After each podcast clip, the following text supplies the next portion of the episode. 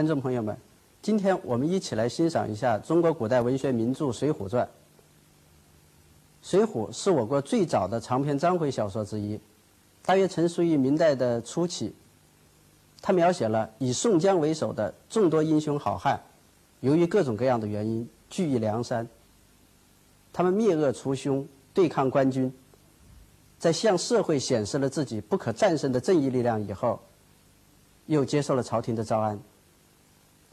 然而，招安的结果却是被利用与陷害，英雄们或死或散，结束了他们轰轰烈烈的人生历程。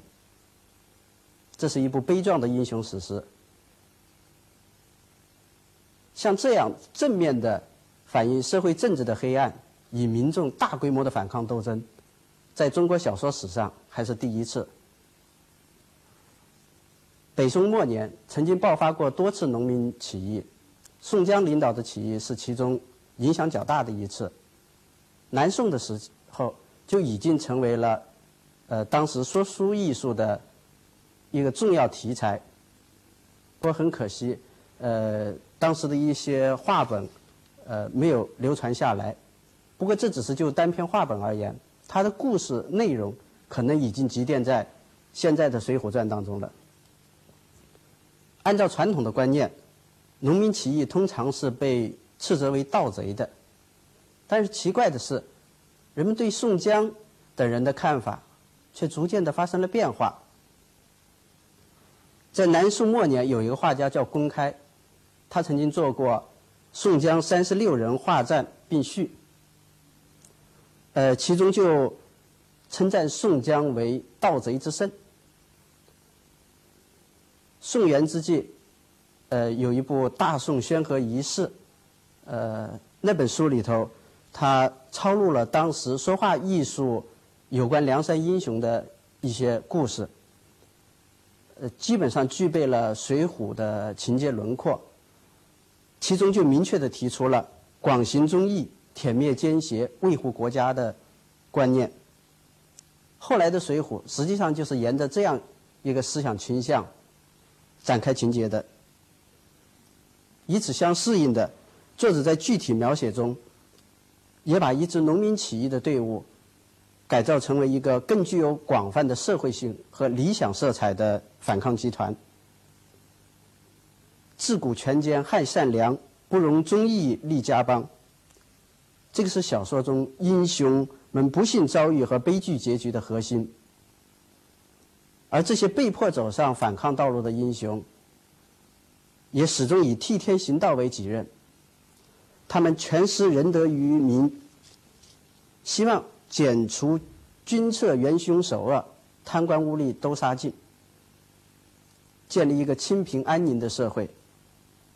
在这里，作者实际上把传统的中间斗争和具有时代特色的民众反抗结合在一起了。道可道，非常道。书中用谐音法化用老子句式的这句赞语，反映出作者描写梁山英雄乃至整个小说的一个宗旨。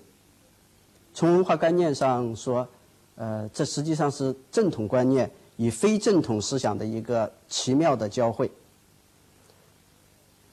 当然，一部小说的认识价值和审美价值。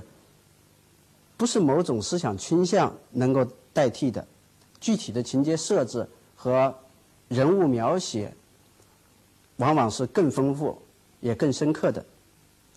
对《水浒传》来说，它最有光彩也最吸引读者的地方，就是他对众多英雄好汉的描写。作者经常用相对集中的篇幅来描写一个英雄，就对一个英雄做重点的描写。这种列传式的写法非常便于深入的展示英雄特殊的遭遇和性格。下面我们就对《水浒》的英雄形象塑造做一个综合分析。既然都是英雄，也就有着共同的思想品质。《水浒》把他们作为社会正义的化身来歌颂的。比如对李逵，作者就反复赞叹。以强凌弱真堪恨，天使拳头负李逵，留得李逵双斧在，世间直气尚能生。在精神状态上，梁山好汉们往往是凭着一股原始的生命力闯荡奔越，在风起云涌的社会，呃，使勇斗狠，呃，锄强扶弱，迸射出。凡人难以企及的英雄光彩，这对在以礼法为正宗的观念下形成的修身养性、温良恭敬的人格理想是一个冲击。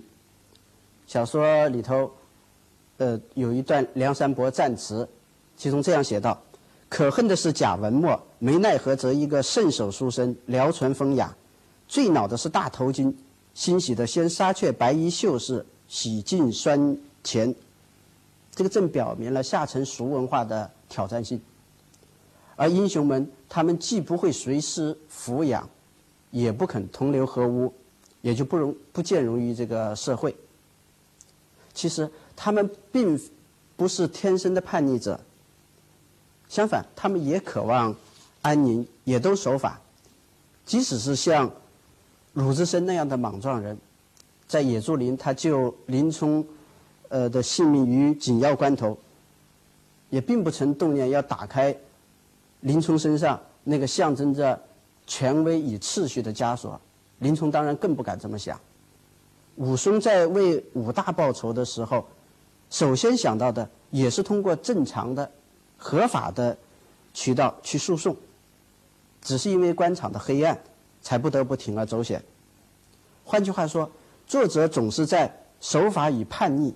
屈辱与反抗的临界点上，表现英雄矛盾的心计，从而显示出他们与命运搏斗的风采。对于《水浒》写出了众多英雄的不同性格特点，旧的评点家是十分称道的。比如金圣叹就这样说过：“他说，别一部书看过一遍即休，独有《水浒传》只是看不厌，无非为他把一百八个人性格都写出来。”而《水浒》之所以能够做到这一点，和作者独到的见识与多方面的艺术努力是分不开的。首先，作者始终让人物置身于特定的环境中间，扣紧人物的身份、经历，来刻画他们的性格及其变化。你比如书中，鲁智深、林冲、杨志，这些都是武艺高强的军官，但是因为处境不同。所以他们上梁山的，呃，动因和过程都不相同。鲁智深的落草为寇，纯粹是他仗义勇为，不计个人得失的结果。他总是抱打不平，弄得自己没有了安身立命之所。杨志呢，据小说写是杨家将的传人，所以他有着建功立业的急切愿望，即使是一再遭遇坎坷，呃。也还是在那里期望得到当权者的赏识，但是终于不能如愿，而升归了水浒。相比之下，逼上梁山的“逼”字，在林冲身上体现的最为突出。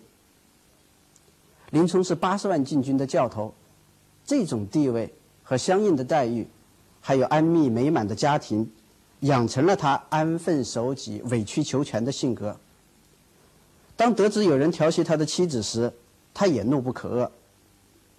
可是，一旦发现调戏的人是高太尉的义子高衙内，他举起的拳头又放下了，不敢打。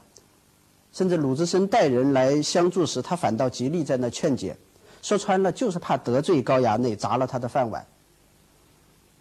所以，作者通过对角色的深刻体验，写出了林冲儿女情长、英雄气短的复杂心理。而高太尉等人并没有因为林冲的退让就放过他，先是诱骗他误入军事要地白虎节堂，加给了他一个行刺的罪名，在刺配沧州的路上又买主公差，结果他的性命。对于这些，林冲都是逆来顺受的。后来甚至可以说是苟安偷生了。在《风雪山神庙》一节里头，作者很细致地描写了。林冲在那样艰难的环境里头，还是在那打算要好好的过平安的日子，还在那里祈求神明的保佑。但他没有想到自己沦落到这样一个地步，高太尉等人还要置他于死地。没有想到前来追杀他的竟是他自幼相交的好友陆谦。更没有想到陆谦卖友求荣，竟到了要捡一块他的骨头回去邀功请赏的卑鄙地步。所以他终于是忍无可忍，用早已准备好的截腕刀向他心窝指一剜。这个惊心动魄的杀人场面是情节合乎逻辑的发展，也是林冲思想转变的结果。从此，他才克服了性格上的弱点，依然走上了反叛的道路。为了使英雄形象的个性更加突出，《水浒》还经常运用对比反衬的手法。你比如，当英雄处于相类似的境遇的时候，他们可能有不同的应对方式，这个就形成了一种对比。我们知道，宋代的牢狱是非常黑暗的。面对狱吏的辱骂和勒索，林冲是低声下气、笑脸相陪，并且奉送银两以求免打；而武松却不吃这一套，他对狱吏的威逼十分轻蔑，指望老爷送人情以礼。半文也没，我金拳头有一双相送。他这种威武不屈的刚强性格，与林冲的隐忍退让是迥然不同的。也正是在这种对比中间，作者揭示出人物性格的细微差别。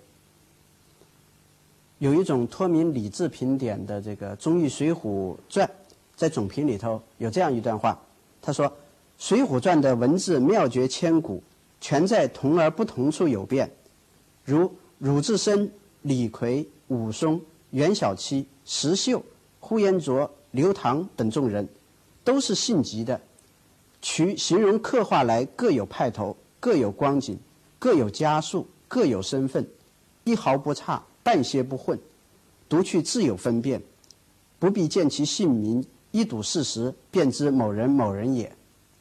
金圣叹也称赞。说《水浒传》只是写人粗鲁处，便有许多写法，如鲁达的粗鲁是性急，史进的粗鲁是少年任气，李逵的粗鲁是蛮，武松的粗鲁是豪杰不受及敌，袁小七粗鲁是悲愤无处无说处，焦挺的粗鲁是气质不好，就是写人物的粗鲁，他能够写出不同的形成的原因和表现的形态。我们不妨看一个具体的例子，在小说里头有这样一个情节，就是宋江准备把梁山伯寨主的位置让给卢俊义。那么李逵听到这件事以后，他大叫道：“我们在江州舍身拼命跟将你来，众人都饶让你一步，我这天也不怕，你只管让来让去，做神鸟，我便杀将起来，各自散伙。”武松呢，见吴用以目示意。也发作叫道：“哥哥手下许多军官，受朝廷诰命的，也只是让哥哥，如何肯从别人？”那个刘唐说：“我们起初七个上山，那时便有让哥哥为尊之意，今日却要让别人。”鲁智深也很不满，他说：“若还兄长推让别人，洒家们各自洒开。”我们看这几个人都是粗直豪放的性格。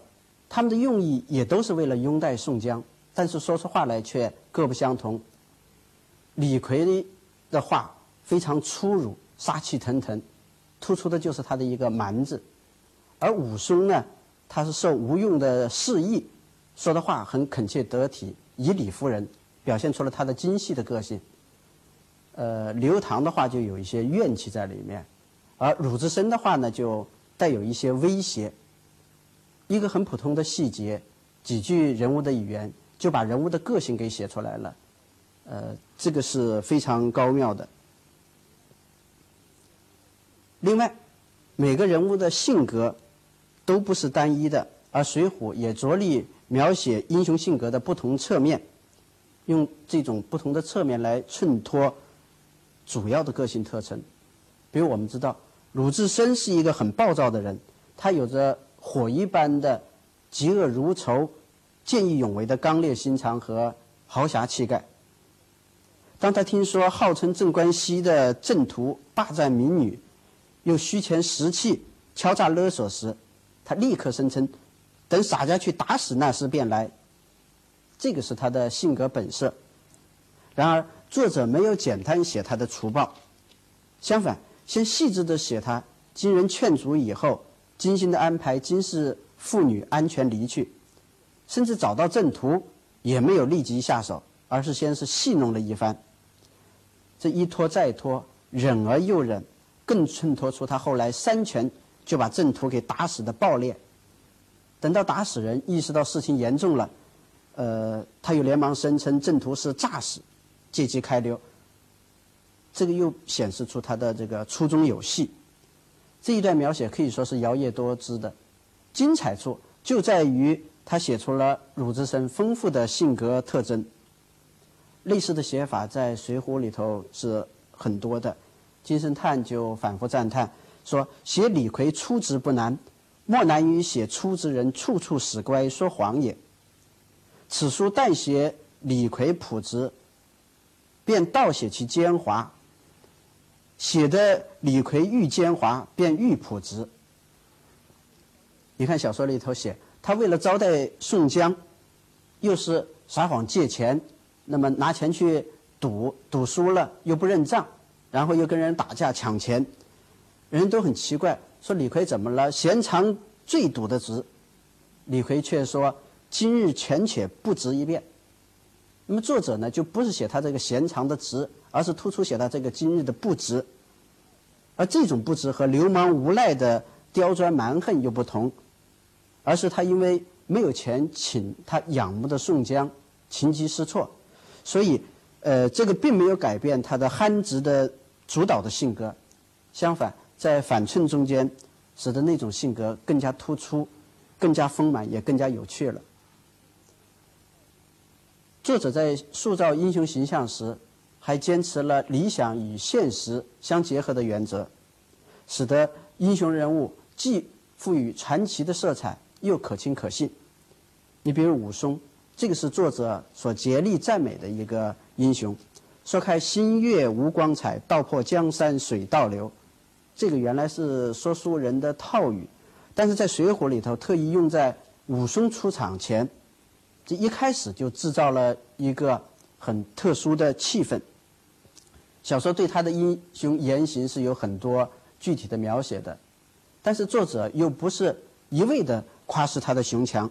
你比如他的这个打虎，这个当然是他，呃，就小说里头非常精彩的一段。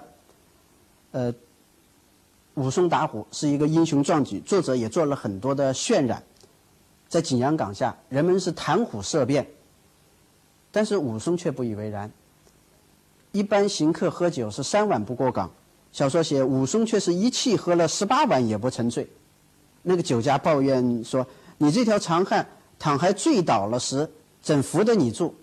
不仅没醉，就是醉了都没人扶得起他。这个也从侧面写出了这个英雄的非凡的气度。至于他后来误入乱树林，赤手空拳打死猛虎，那更是惊心动魄的。不过，作者在另一面又写了武松。他在上山的路上看到县政府的告示，确知景阳冈上有老虎的时候，他也曾犹豫过。呃，他坚持上山是为为了维护他英雄好汉的名声，免得被人耻笑去了。所以这多少有一点硬着头皮冒风险、碰运气的意思。而正是这种描写，增加了英雄的可信程度。如果他要是一味的闯江上去，倒只让人觉得是莽撞了。而明知山有虎，偏向虎山行，无论他怎样犹豫过。还是英雄之举，非常人所能及的。当武松终于打死了猛虎以后，小说又写他手脚都酥软了，歇了很久，才一步步挨下岗子来。这个“挨”字用的很妙的。想当初他是大着步自过景阳岗来，如今下山路本来好走一些，反倒要一步步挨了。后来。他又突然看见从枯草丛中钻出两只老虎，武松失声叫道：“哎呀，我今番死了也性命罢了。”其实这两只老虎是猎户装扮的，真老虎他不怕，这两只假老虎倒把我们这个英雄吓成这个样子。最后，当众猎户呃设酒庆贺，向他敬酒的时候，这个能喝善饮的英雄却因为困乏睡去了。作者用打虎以后的无力、胆怯、困倦，去回应打虎时的勇与力。这也是他呃写的非常好的地方。所以金圣叹说这一段描写，皆是写极害人之事，却尽用极尽人之笔。他使读者真切地感受到武松是一个了不起的英雄，但又不是神，而是一个人世间的英雄。我们说《水浒》塑造英雄形象，坚持了理想与现实相结合的原则，还在于作者继承了史传文学“爱而知其丑，正而知其善”的传统。即使是他偏爱的英雄，也能够客观地揭示其弱点和缺陷。就还说武武松，他虽然是一个威武不屈的铮铮铁汉，但是又经常在人。家的阿谀奉承和小恩小惠面前，丧失了警惕，甚至道德感。呃，就是他甘心受人的差遣，被人利用，以致上当受骗。所以他的最大蒋门神，经常被人讥讽为是帮着一霸打另一霸。接下来，呃，在张都监的这个抬举和利诱下，他糊里糊涂的钻进人家早已安排好的圈套，这就更让人。为之扼腕叹息。好在英雄终于能够觉醒，并且能以更强烈的复仇意志去打击那些他所说的不明道德的人，因而读者仍然钦佩他。而大闹飞鹰浦、血溅鸳鸯楼有了上面的铺垫，也才显得更加的痛快淋漓。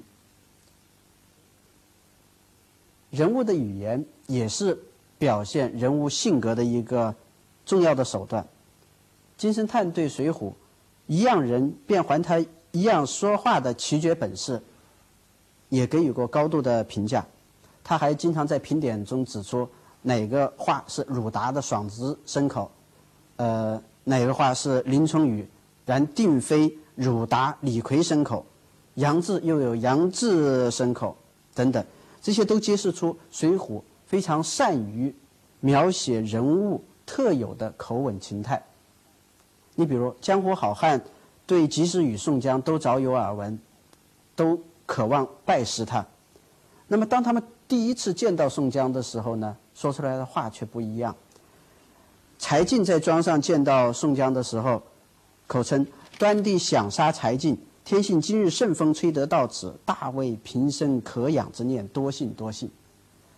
昨夜登花报，今朝喜鹊照，不想却是贵兄来。”这几句见面话，呃，彬彬有礼又不失风度，很切合他，呃，这个有一定文化教养的庄主身份。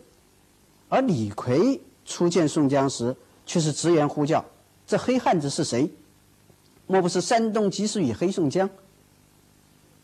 那就很粗鲁，以致呃，戴宗指责他太粗鲁了，说：“你便请问这位官人是谁便好。”不过李逵要是这样问了的话，那就不是李逵了。而当李逵证实面前的黑汉正是宋江时，立刻翻身拜倒说：“我那爷，你何不早说些个，也叫铁牛欢喜？”这种粗鲁的称谓、率直的口气，与他的鲁莽憨直的性格是非常吻合的。鲁智深初见宋江时，又是一番说法。他对宋江说：“久闻阿哥大名，无缘不曾拜会，今日且喜认得阿哥。”这里“无缘”呃的说法也是很符合他这种出家人的身份的，因为佛教是很讲缘的，而他连到两声阿哥，更传出一种亲切感。像这样子的人物性格语言，在《水浒》里头也可以说是俯拾皆是的。当然。人物的语言也没有一个固定的模式，而《水浒》呢，也能够就是写出人物在不同情境下他的语言的不同的特点，就写出人物语言的发展变化。你比如林冲的语言，那就很明显的变化。开始的时候，在呃高衙内调戏他的妻子，他不敢打的时候，他说不怕官，只怕管。林冲不合吃他的请受，权且让他这一次，完全是逆来顺受、懦弱驯服的。而当高太尉步步紧逼，他就发出了“男子汉空有一身本事，不与民主屈臣在小人之下，受这般阿扎气。”这个话里头就包含了很强烈的愤慨，呃，就是那种反抗的念头已经开始萌发了。而在风雪山神庙前，他对仇人大喝一声：“好贼，你带哪里去？奸贼，你且吃我一刀！”这个简短有力的喝叫，就是他决然铤而走险的心声了。后来在梁山上，他也是最坚定的一个，就反对招安最坚定的一个。他曾大骂那个高廉，说：“你这个害民强盗，我早晚杀到京师，把你那是欺君贼臣高俅，碎尸万段。”方是愿足。那么这个语言就和他开始的那种懦弱驯服的语言完全不同，充满了一种英雄的气概。总之，《水浒》的内容十分丰富，它艺术的成就也是多方面的。因为时间的关系，今天我们只是简单介绍了一下他在英雄形象塑造方面的几个比较突出的特点。但是，我们已经可以领略到这部。名著的风采了。观众们如果有时间更深入的欣赏原著，这样的体会也一定会更全面的。好，谢谢。